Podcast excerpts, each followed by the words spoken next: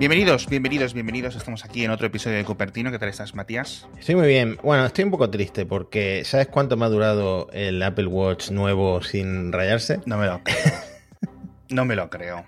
todavía es que no me explico cómo, no me lo explico cómo ha pasado. Lo único que se me ocurre es un pequeño golpe que me di sacando la bici del balcón, que bueno, di un manotazo contra, pues ya está. contra la ventana. Tiene, tuvo que ser ahí, pero es que es, muy triste lo mío, es muy triste lo mío. ¿Qué vas a hacer? ¿Lo vas a decir a Apple que te lo cambie otra vez? Otra vez no, porque serían otros 60 euros ah, más la retención.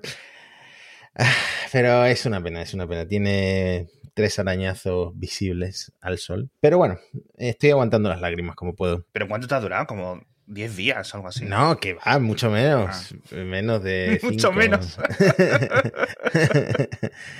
sí, no sé, 4 o 5 días. Vaya tela. Vaya tela. En fin, Holly, no sé de qué hablar, macho, porque. Ah, bueno, ahora que dices lo de darte un golpe, has visto lo de las montañas rusas, ¿no? Qué maravilla, qué noticia más divertida. Es que además, eh, no sé si fue el Wall Street Journal, pero publicaron como una como una grabación de, la llamada al 911. y el propietario de este iPhone ha sufrido un grave accidente automovilístico y resulta que el propietario del iPhone estaba en una montaña rusa y que esto ha pasado al menos seis veces cerca de un solo parque temático de atracciones, eh, el de Kings Island. Y por lo visto luego salieron noticias de que también aquí en, Portaventura, alguien dijo por Twitter que le había pasado, que, que le dio tiempo a cancelar la llamada. Muy gracioso, muy gracioso que te subas a una pantalla rusa y el iPhone 14 o los nuevos Apple Watch llamen a la a la policía, llaman a emergencias porque, porque has tenido un accidente. Ha sido una historia muy sorprendente y aquí empieza a meter cosas que a lo mejor solo me importan a mí, pero ha sido muy curioso, muy curioso. Primero, esto lo tenían otros móviles en el pasado, lo hemos comentado aquí. Lo que pasa, por ejemplo, los Pixel no estaba preactivado por defecto, ¿vale? Y obviamente pues, mm. se venden menos píxeles que iPhone 14, ¿no? Pero lo que más curiosidad me ha dado, aparte de que de, toda esta historia, aparte de la gente que en el grupo de Mixio lo ha comentado, dice a mí me pasó con el Apple Watch, etcétera. Luego yo dije en el podcast diario, hombre, yo dejaría los móviles Mm, ya no porque te llamen a, la policía, sino porque se te caiga. O sea, yo no me montaría mm. una montaña rusa. Menos con un iPhone 14. Claro, claro, claro. Tienes que tener un buen Apple Care Plus para subirte a la montaña rusa. Pero hay, hay una solución y es poner el teléfono en modo avión. Si tú tienes el móvil muy seguro en el bolsillo, imagínate que tienes unos vaqueros ajustados o lo que sea, y estás seguro y te subes a la montaña rusa con el móvil, eh, pues siempre puedes ponerlo en modo avión y por supuesto también puedes desactivar la función de, la llamada emergencias en caso de colisión. Pero bueno. Yo lo que haría, yo lo que haría si fuera Apple es que marcaría geográficamente los parques de atracciones reconocidos y entonces desactivaría más o menos ese problema ahí, ¿no? Porque, claro, es posible que te des un golpe con el coche en el parque, perdón, en el, en el aparcamiento del parque de atracciones, ¿no? Pero podría ser una mini solución, ¿no? Para que la gente no tenga que estar haciéndolo.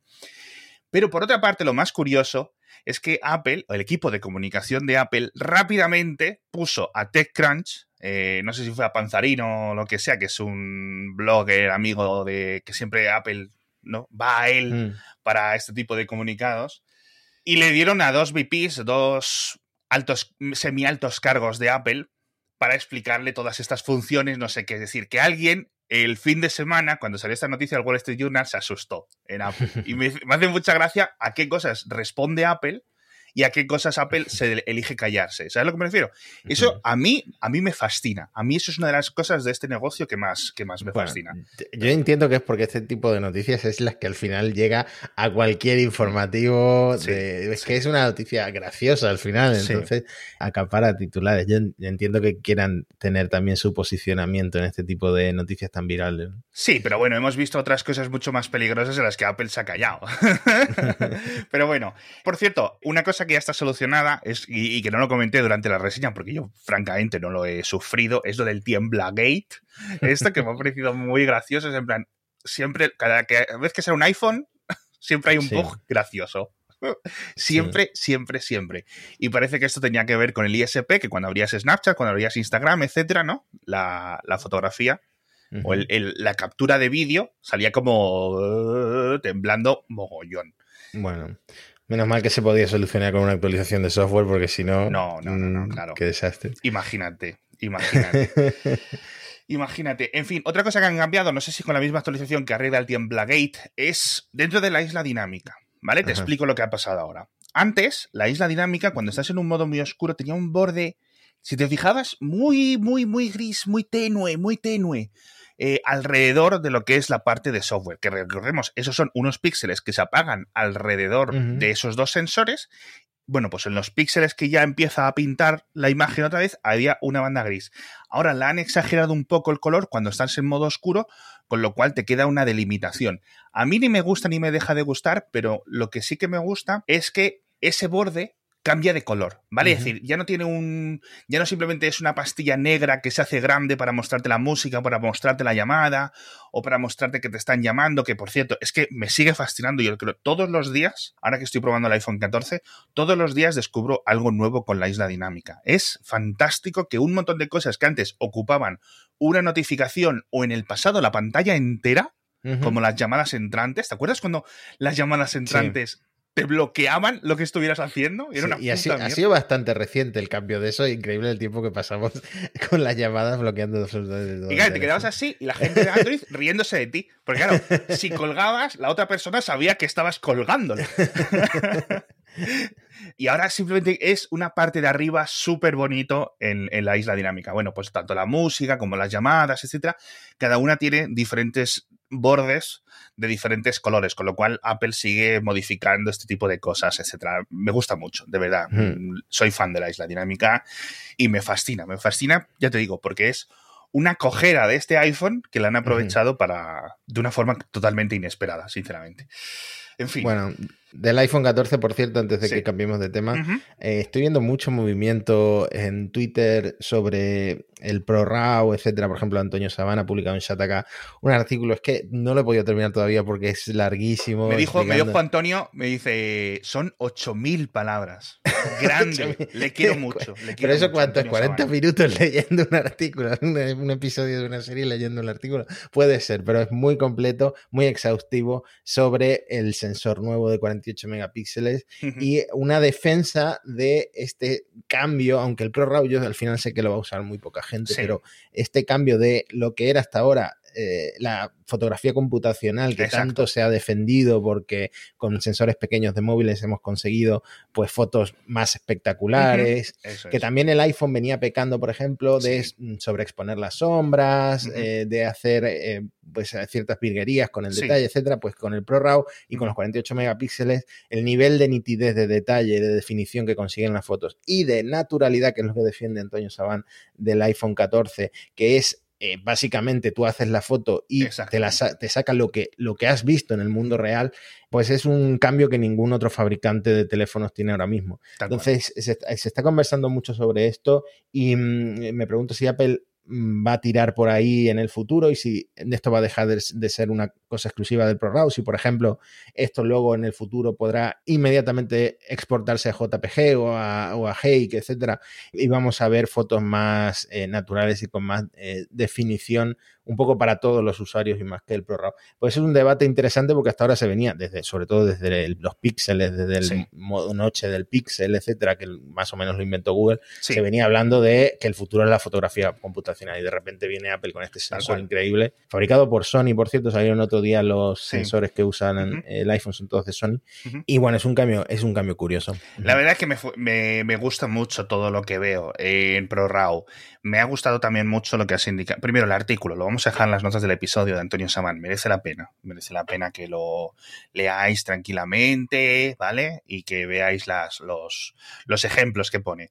Pero lo que también me, me ha gustado, como te decía, es lo que decías tú, Matías, de lo pocas personas lo van a usar que es el argumento que utilizo yo para decir lo de déjame instalar aplicaciones de donde sea. o sea, es este, este, modo profesional para los iPad o, lo de las ventanas flotantes, etcétera, déjalo desactivado por defecto. Nadie se va a enterar. Ahora, si yo entro en ajustes, no sé qué, no sé qué, no sé cuánto, y lo activo, no te preocupes, que nadie se va a enterar. Yo me instalo las aplicaciones por ahí. Por ejemplo, viste un. ¡Ay! ¿Qué fue? ¿Qué fue? ¿Qué fue? ¿Qué fue? Ah, sí, una reseña que ponía los nuevos iPhone y los nuevos iPad, etcétera. ¡Buah! Por encima de rendimiento, de no sé qué. Aquí es donde se diferencia la capacidad de rendimiento de los A16, no sé qué. ¿Y sabes con qué lo estaban mostrando? Con emuladores, con no sé qué, con no sé cuántas cosas que realmente no puedes conseguir a través de la App Store. Con lo cual, bueno, esa es un poco la gracia. Tú imaginaos lo que podría hacer la gente con un, digamos, con la misma libertad que en Mac, en una 16. En ese tamaño en tu bolsillo. Tienes que ser muy ciego para no verlo, porque de verdad que serían cosas loquísimas. En fin. Ay, ¿quieres que te hable? A ver, Matías, de, eh, de, Apple Music, de la App Store, de Apple TV Plus o de una cosa que, que, va a dar que hablar y que quiero hablar contigo a nivel de discusión sobre el reciclaje y los iPhone bloqueados. Uy, no me esperaba ese último tema. el reciclaje y los iPhone bloqueados. es que esto es muy curioso y hace tiempo que yo no, no lo había pensado tan así, pero lo he leído en, la prensa, eh, vamos a dejar, bueno, en la prensa no, en un vídeo de YouTube y tenía un enfoque muy interesante que yo nunca había visto. Una de las cosas mejores de los iPhone y de los Android de los últimos años es que se bloquean y, ya. Quiero decir, te pueden, el, el, ladrón te puede hacer algún truco, te puede enviar algún SMS para que le des el código, etcétera, pero realmente si se te pierde y quieres que nadie lo use, nunca más. Y romper ese móvil está roto, ¿vale? Que se vende para piezas luego, en lugar de revenderse. Exacto.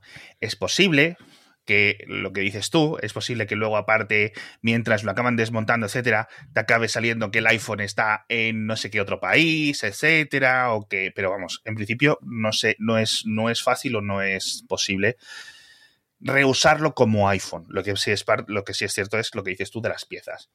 Y entonces este vídeo de YouTube lo que proponía era que una vez pasado un tiempo, esos bloqueos no que se eliminen, pero sí que se debiliten. Es decir, que por ejemplo en una Apple Store te lo puedan dejar bien. ¿Sabes? En plan, mira, mi hijo me la lió hace dos años, han pasado dos años, necesito estar este iPhone porque mira, me apetece usarlo ahora.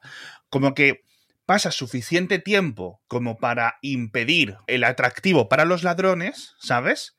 Pero por otra parte, no te deshabilita un teléfono para siempre, siempre jamás. ¿Sabes a lo que me refiero? Y en el mm. futuro, y este es el, el, punto de vista verde ecológico, no tienes que tirar un teléfono que está perfectamente bien. Simplemente le falta un bit de información que le diga, no estás bloqueado. ¿Sabes? Mm, pero esto es como, explícamelo como si yo fuera un niño de 5 años. ¿Hay como una puerta trasera que, te, le permite a Apple hacer esto? ¿O por qué Apple es capaz de hacer esto? No. Hmm. No. En principio no debería. Eh, yo no sé si hay, que decir, puede haber. Igual que antes se conseguían desactivar estas cosas de forma remota, ¿no? Por mafias y, y, celebrites y cosas así. Pero en principio no. Lo que propone este youtuber, si lo, si lo entendí yo bien, es que Apple modifique este cerrojazo definitivo para que entre en un modo menos seguro pasado dos años, o pasado un año, o pasado X tiempo, ¿no? Como para que un iPhone, hombre, raro es que un teléfono, según lo compres en la tienda, a la semana lo pierdas, pero ha pasado, ha pasado, pues no se convierta en un, en un pisapapeles. ¿Sabes a lo que me refiero? Hmm. O sea, que, que, que, no, que la única forma sea que extraerlo para piezas, porque esto muy poca gente lo hace realmente, ¿sabes? O hmm. venderlo en eBay, iPhone roto, no sé qué, para piezas, para extraer, como donante, un iPhone donante, de pantalla, de batería, de lo que sea.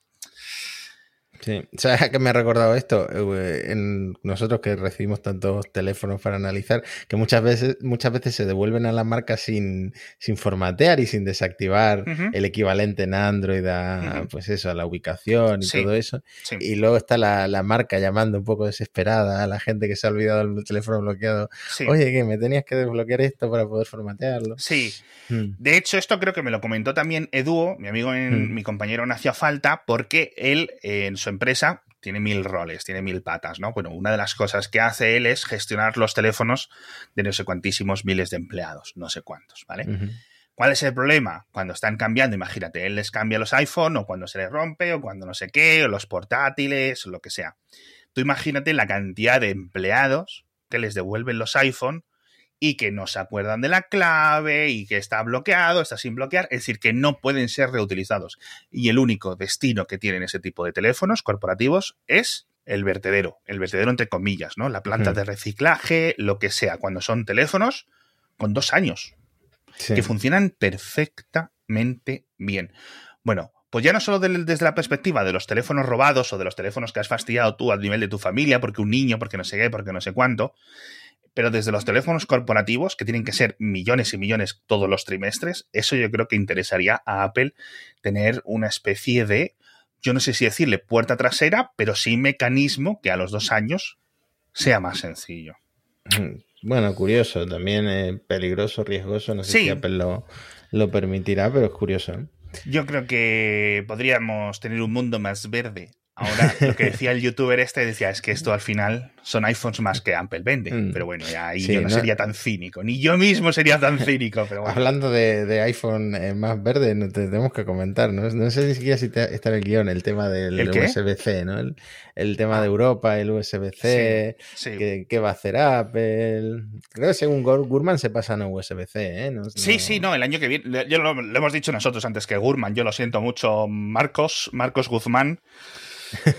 Se adelantó Cupertino a tu predicción. No, no, pero es cierto. Es cierto que en principio para el iPhone 15, al menos para la gama Pro, todo pinta que vamos a tener los, los, los USB-C y de protocolo USB 3.0 o 3.2 o 4.0 o Thunderbolt o el que sea. Yo entiendo que Thunderbolt que lo comentábamos en el episodio anterior y con este iPhone 14 más que nunca la gente pide USB-C para transferir esos vídeos ProRes, esos, esos fotos en RAW. Le, están exigiendo casi a Apple el, USB-C porque el Lightning se ha quedado eh, un poquito lento, ¿no? Es que es mm. Lightning usando USB 2.0 de protocolo. Que es que las iPad, cuando dejaron, antes de dejar de tener Lightning, ya tenían USB 3.0, pero con conector Lightning ahora no. O sea, no, sé muy bien realmente eh, esta decisión de seguir en 2.0 a qué se debe. 2.0, tío. ¿Esto es un protocolo? ¿Y hace cuánto, tío? Pues no sé, suena bastante viejito. 20 años o... Bueno, no sé si 20 años, 15 fácil, ¿eh? 15 fácil. En fin, tenemos un montón de cosas que contar porque lo del USB-C siempre hay gente que dice, oh, no, luego los iPhone van a ser inalámbricos completamente, etcétera. Hay bastantes problemas para hacerlo, no es imposible, pero ya lo hemos comentado. ¿Qué quieres que te comente? ¿Lo del Apple Music y la Super Bowl? Porque eso me, me ha parecido interesante, tío. A ver, que no me he enterado todavía de lo de la Super Bowl. ¿De verdad no te has enterado o me lo estás diciendo como para.? No, no, te, prometo que, que no, solo sé que va a cantar Rihanna. Me parece que es lo único que sé. Pues Rihanna, mientras esté cantando, va a sacar un banner de, de Apple Music ¿no? No, pero en principio eh, la Super Bowl, que es el evento este de la Liga de Fútbol Americana, la final que tienen los estadounidenses todos los años, es muy codiciado el, descanso, porque forman, montan un espectáculo y tal, etcétera. Entonces normalmente suele tener un patrocinador. Tradicionalmente en los últimos años era Pepsi, no es que salgan latas de Pepsi ahí a bailar, etcétera, ¿vale? Pero era Pepsi. Y entonces este año va a ser Apple Music. No sé si sabemos los próximos años, etcétera. ¿Por qué Apple de repente se pone a promocionar Apple Music de una forma relativamente potente? Esto es un gasto de 25, dicen entre 25 y 50 millones de dólares, ¿vale? Un moco para Apple, pero oye, es una pasta, ¿no? En principio sabemos que Apple Music está estancado eh, a nivel de crecimiento. No sé muy bien cuánto, porque Apple lleva dos años sin dar cifras. De hecho, yo dejé de hacer las gráficas esas en las que comparaba el crecimiento de Spotify, el crecimiento de Tencent Music, el crecimiento de Amazon Music, el crecimiento de Apple Music, porque no teníamos la de Apple y era como estúpido seguir haciéndolas, ¿no? Entonces no sabemos. La última nota de prensa que me llegó de Apple era una que decía, Apple ya tiene 100 millones de... Y hostia, tú, de usuarios únicos, de suscriptores. No, de canciones. vale, ok. Pues nada, tío. No sé, me da un poco de pena porque yo uso Apple Music yo uso Apple Music porque pago el Apple One, lo que no voy a tener es Apple One y pagar el Spotify o pagar el YouTube o lo, que, te faltaba a ti, que pagas todas las suscripciones. Sí, no, no, no, olvídate, olvídate. Entonces, esto no sé si te lo he contado a ti, pero hablando de Apple Music me vine aquí para contar otra cosa. La semana pasada, hace dos episodios, te contaba lo de que los hijos de los, los amigos de mi hija se reían de mí por el iPhone mini y ahora mi hija se queja de que, de que ella cuando está escuchando música o que si quiere escuchar música tiene que estar en nuestro plan familiar de Apple Music. ¿Qué es lo que pasa? Pues que mi hija es una reina del WhatsApp. Es decir, está todo el rato WhatsApp arriba, WhatsApp abajo con todos sus amigos, como lo que tiene que hmm. hacer a estas edades. Cuando le pasan enlaces de escucha esta canción, escucha otra, ¿por dónde se las pasan? Obviamente por Spotify. Por Spotify, con lo cual ella no sabe muy bien eh, hacia dónde tirar o si ella quiere compartir algo, les pasa un enlace de Apple Music y los amigos no tienen nada que hacer con ese enlace. ¿Sabes a lo que me hmm. refiero? Bueno, siempre quedará YouTube como ahí una plataforma para todo el mundo, cada vez con más anuncios. La lengua eh, franca de, la música en Internet, el YouTube. El esperanto. tal cual, tal cual. Es muy triste, pero eh, a ver, lo puse en Twitter hace unos días y me hizo mucha gracia porque lo decía que era como el inverso, es como la burbuja verde para los usuarios de Apple. Es decir, tienes Apple Music, pero nadie puede escuchar tu música porque todo el mundo está escuchando Spotify. para una empresa europea que está ahí líder, pues habrá que defenderla. Todos a darse de baja de Apple One. no, pero sí es cierto que yo lo entiendo. Yo, a ver, yo, por ejemplo, prefiero el cliente de Spotify en escritorio, pero yo Spotify en el iPhone me da. me es indiferente. Yo utilizo Apple Music. Yo, Spotify Tú sabes que yo tengo muchos chanchullos y tal, pero Spotify es la única, el único servicio que pago el precio completo. ¿Sí? Lo, pago enterito y no siento que lo aproveche porque siempre escucho las mismas canciones, las mismas 50 canciones una y otra vez, hasta que refresco esa lista de 50 canciones. Debería haber un servicio que solo te deje escuchar 50 canciones y, y que te cobre 30 céntimos al mes. Sí.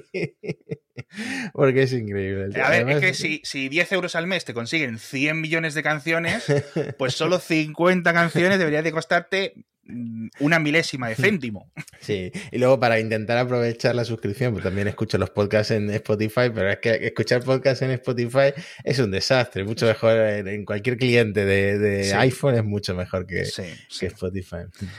Yo no sabía que estabas en Spotify, ¿eh? Hmm. Ah, en fin. Pero claro, en un país androidero como España y sobre todo, por ejemplo, Latinoamérica, que también tiene que tener unas cuentas de Android similares a las de España, pues es normal. ¿Que existe Apple Music para Android? Sí. ¿Y qué? ¿Y qué? Si es que nadie se tiene que acordar. De hecho, yo uso Apple Music para Android en Windows 11. o sea, yo aquí en Windows 11 iTunes es tan desastre que me instalé eh, en la versión nueva esta que tiene de Windows 11 del subsistema Android, me puse Apple Music y lo uso constantemente. Eh, pero bueno. Es una solución. Estoy muy contento de una cosa del, de Apple TV, por cierto, ahora que te hablamos de los servicios, porque han comprado la distribución no sé si la distribución o la producción, porque ya sabes que a veces Apple News, Apple TV, Amazon, etcétera, simplemente tienen la distribución de las películas o de cosas así, ¿no?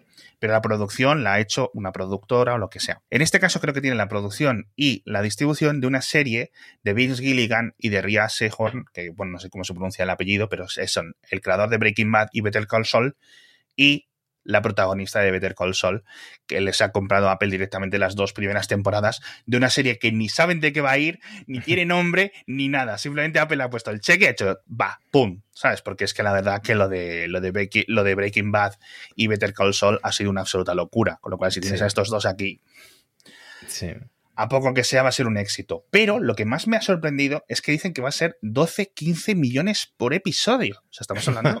y esto va a ser un drama tranquilito. Es decir, que ni hay dragones, ni hay CGI, ni hay naves espaciales como en Fundación, ni nada. Va a ser Ria Sihon pasándose por un set o por un centro de una ciudad, ¿sabes lo que prefiero?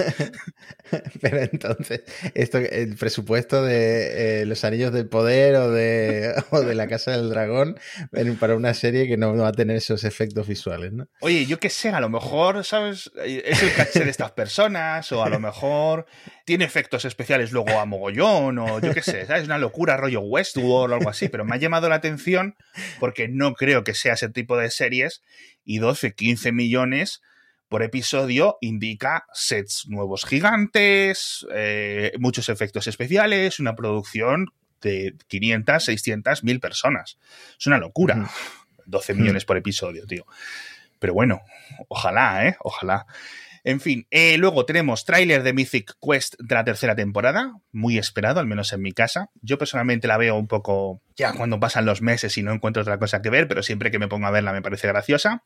Esto que es como el Silicon Valley del desarrollo de videojuegos. Y luego lo de una cosa que quiero decir que no me ha gustado, pero porque creo que no me gusta el FIFA 23, y es lo de Ted Lasso. Eso, eso tú, sí lo has visto. Eh, en el FIFA Ted Lasso, sí, sí, sí, sí que lo vi porque se hizo muy viral en su día.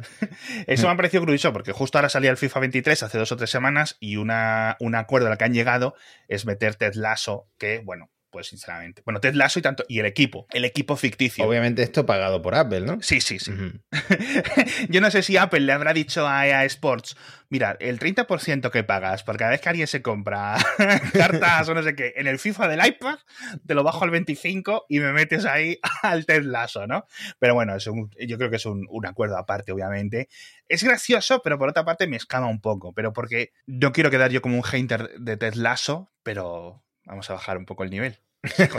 vamos a bajar un poco el nivel, porque hay gente que lleva tres años hablando de Ted Lasso como si fuera la venida de Jesucristo, chicos.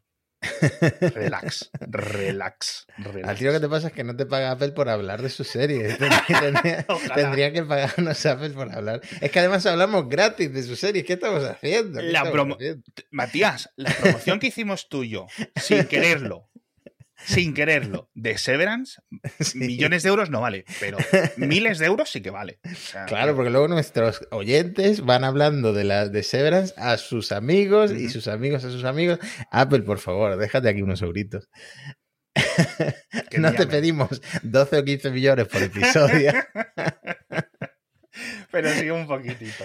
Sí, un poquitito. En fin, y otra de las cosas que me gustaría comentarte, aquí ya me meto yo completamente en mi salsa, es un reporte, porque se está hablando mucho otra vez de estos de los Eiffel, de los, pero de los Eiffel, no, de los Apple, de los iPhone. Quería decir Apple y iPhone, y he dicho Eiffel. Eiffel ah. Tower.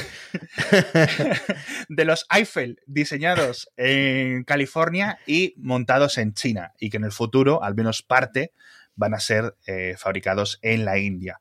Porque actualmente Apple tiene una planta de producción, bueno, Foxtron tiene una planta de producción en India que Apple contrata, etcétera, para la producción de iPhones.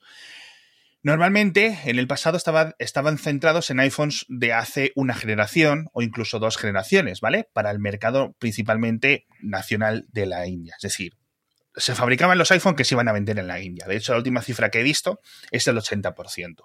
Solo uno de cada cinco iPhones se vende fuera. Y no se venden en España o en Latinoamérica. Se venden en los países de la región, ¿vale? Pakistán, Bangladesh, etc. Es una fábrica pequeña, para que lo tengas en, en consideración, de un 2, 3, 4, 5% del total de iPhones que se venden, que se están ensamblando y siguen ensamblándose en las múltiples fábricas en China. Apple no es tonta. Apple sabe que en China las cosas pintan mal y que cada vez hay más restricciones y que obviamente yo creo que a Tim Cook tampoco le gusta que todo el mundo le esté dando palos constantemente porque habla mucho de la política estadounidense, pero no habla nunca de la política china, porque ya sabe los problemas que hay, que lo cierran las fábricas y, no, y aquí no hay historias, que decir. es el problema que tiene. Entonces, poco a poco está haciendo casi un imposible, tanto Apple como otras empresas, que es sacar la producción a otros países. Una de las opciones más naturales es Vietnam, primero porque pega directamente con, la, con China y un montón de empresas chinas se han expandido allí. El problema de la producción en Vietnam es doble. Uno, dependes de los mismos fabricantes que en China, con lo cual China te puede cortar el negocio en origen y por otra parte sigue siendo una dictadura comunista. Hmm. Entonces al final estás un poco en las mismas. No es lo mismo porque al final Vietnam, si te dice, bueno, pues no te dejo fabricar o no te dejo vender en mi país o lo que sea, no es lo mismo, sinceramente, que China, ¿no? Que es un, país mucho más grande. Entonces, la segunda mejor opción, entre comillas, es la India. Bueno, realmente la segunda mejor opción es Estados Unidos, ¿vale? A nivel de capacidad de producción, a nivel industrial, etcétera, ¿vale? O una combinación multiglobal pero no de precio. Me imagino que si fabricas el iPhone en Estados Unidos, nosotros ya no, podríamos pagarlo ni con dos sueldos. Es que técnicamente es más complicado que eso porque, es decir, ahora, te explico. En la India se puede hacer más o menos con ayuda de Foxtron, pero no en esas escalas. De hecho, la última cifra que he leído yo es que es posible que dentro de unos años se fabriquen en India casi el 25% de los iPhone. Es decir, uno de cada cuatro los problemas seguirían ahí, porque los otros tres de cada cuatro seguirían ensamblándose en China. Con lo cual, bueno, pero no tienes esa dependencia absoluta que tienes ahora. Lo de diseñarlos en Estados Unidos, perdón, ensamblarlos en Estados Unidos o en México, que es otro país también muy potente a nivel, a nivel industrial, o en el norte de Europa, o donde fuese, o tener un sistema multipolar, ¿no? Diferentes ensambladoras. No es tanto, no es tanto los salarios que cobren los empleados que, que influye, sino que literalmente, y eso lo hemos dicho en Cupertino en el episodio 10 o 12 o 15, no hay empleados suficientes ni flexibilidad laboral suficiente que hay en China para poder hacer estos flujos. Es decir, que Apple durante todo el año tenga 300.000 personas que lo único que hacen al, al día es iPhone, iPhone, iPhone, iPhone, y el último trimestre del año, ahora en estas épocas, de noviembre, octubre, etcétera, en vez de tener 300.000, tienen 600.000. No hay capacidad literalmente. Y aparte, el segundo gran problema es que todos los componentes, o muchos de los componentes, ya están fabricados allí. Aunque lo haya diseñado Sony, como decías antes tú, los sensores, o estén fabricados en Corea del Sur, como las memorias, las baterías del LG, etc. Todo esto tiene una red industrial asentada y muy bien asentada en China, con lo cual llevarlo a otro sitio literalmente es increíblemente difícil. ¿Serían un poco más caros? Es posible. A lo mejor por otras partes tendrían ventajas, ¿no? Porque al final, pues no tienes que transportarlos tanto, etcétera. Pero no es, no es fácil. Yo entiendo que Apple lo ha mirado. A Apple no le gustaría más que decir diseñado en California, como los Mac en los 80. ¿Sabes lo que me refiero? Y montado en California. Pero no tiene mucho, mucho sentido, ¿no? Ojalá, ¿no? hemos visto cosas más pequeñitas, pero en estas escalas es complicado. Con lo cual, lo que me fastidia es que realmente Apple vaya a tener que seguir supeditada a lo que diga el gobierno del Partido Comunista en China. Pero bueno, pero parece que está, no sé, cambiando. No sé si el mundo está cambiando o se oyen, ¿cómo se dice?, tambores de guerra. Hay una expresión así, ¿no? Pero bueno, Yo creo que hay cosas que no, hay cosas que no van a cambiar nunca. bueno, antes de irnos, quería comentarte una cosa que he visto en YouTube. Pues una cosa que me ha volado a la cabeza porque no se me había ocurrido. Llevo un año con el AirTag y, no, y nunca lo había aprovechado tanto como ahora porque he visto un vídeo en YouTube que, pues quizá para alguna gente esto sea obvio, para mí me lo ha descubierto que el AirTag se puede usar como una etiqueta NFC. Y en atajos, en la aplicación atajos del iPhone, eh, en dos pasos tú puedes crear acciones para, para etiquetas NFC. Es decir, pasar el móvil por encima del AirTag y, por ejemplo, el AirTag que yo tengo en el llavero, que me dé indicaciones para llegar, pues en mi caso, mi trabajo es mi casa, pero por ejemplo, el trabajo de mi mujer y te diga cuál es la ruta con más tráfico, etcétera, en el caso de Google Maps, para elegir pues una ruta, una ruta alternativa. Pues esto que em, yo quería hacer con etiquetas NFC, por lo visto se puede hacer con el AirTag y es exactamente igual que si fuera una, etiqueta NFC y se hace muy rápido. te dejaré el vídeo para que lo pongas en la descripción. Lo único que no sé qué pasa con mi AirTag, que a veces cuesta escanearlo. Si alguien ha conseguido escanear su AirTag a la primera siempre, que me diga cómo lo hace, porque el mío a veces hay que pasar el móvil varias veces para que se escanee. Pero de verdad que esto te abre un mundo de posibilidades, porque dependiendo de dónde tengas el AirTag, si lo tienes en una llave, pues tiene sentido asociarlo a Google Maps. Si lo tienes en tu casa, tiene, tiene sentido que te encienda todas las luces o que ponga eh, cualquier cosa de domótica, ¿no? Entonces, pues te abre también una un, mundo de posibilidades. Aunque también es cierto que las etiquetas NFC se venden en Amazon, en el por, por, euros, por céntimos. Sí, sí, sí, tal cual, tal cual, tal hmm. cual. Hmm. Hombre, esto seguramente hay mil vídeos en YouTube diciéndote truquis y cosas así para tenerlo por, por un montón de cosas, pero es un poco el, lo de los, el objetivo de los iBeacons, esos mitológicos de hace varios años, ¿no? O sea, que, que, podría molar. Me gusta mucho. Yo tengo que comprarme la, yo tengo que comprarme AirTags ya. Y encima ahora han subido de precio, con lo cual estoy fastidiado. Tenía que haberlos comprado hace tiempo, pero bueno. En fin. Sintiéndonos mucho, amigos y amigas de Cupertino, nos vamos. Cuando estéis escuchando este episodio, Matías y yo vamos a estar en directo en las JPod en Madrid. El domingo, ¿a qué hora es, Matías? A las 10 de la mañana. A las 10 de la mañana, hay que despertarse pronto un domingo. Bueno, en fin, yo me sacrifico por los oyentes. Vamos a estar el sábado, al menos yo voy a estar el sábado dando vueltas eh, por allí y el domingo vamos a hacer un episodio en directo híbrido entre Elon y Parsec es decir, con Javier Atapuerca también, rajando una hora. Pum, Traed tomates, zanahorias, berenjenas, hortalizas en general para tirarnos. Sería genial, sería estupendo.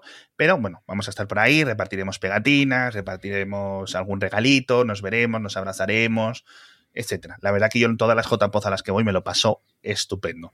Así que eso es. Creo que quedan entradas, jpoz.es, yo os lo digo por si queréis vernos, o si no, quedamos afuera. Si no queréis entrar, etcétera, me decís, Alex, estoy eh, en las afueras de la JPod, sal a saludarme. Y yo, bajo de mi torre, cruzo el río, ¿no? Como el, ¿Cómo se dice lo de los castillos? El... yo qué sé, Se me olvida la palabra.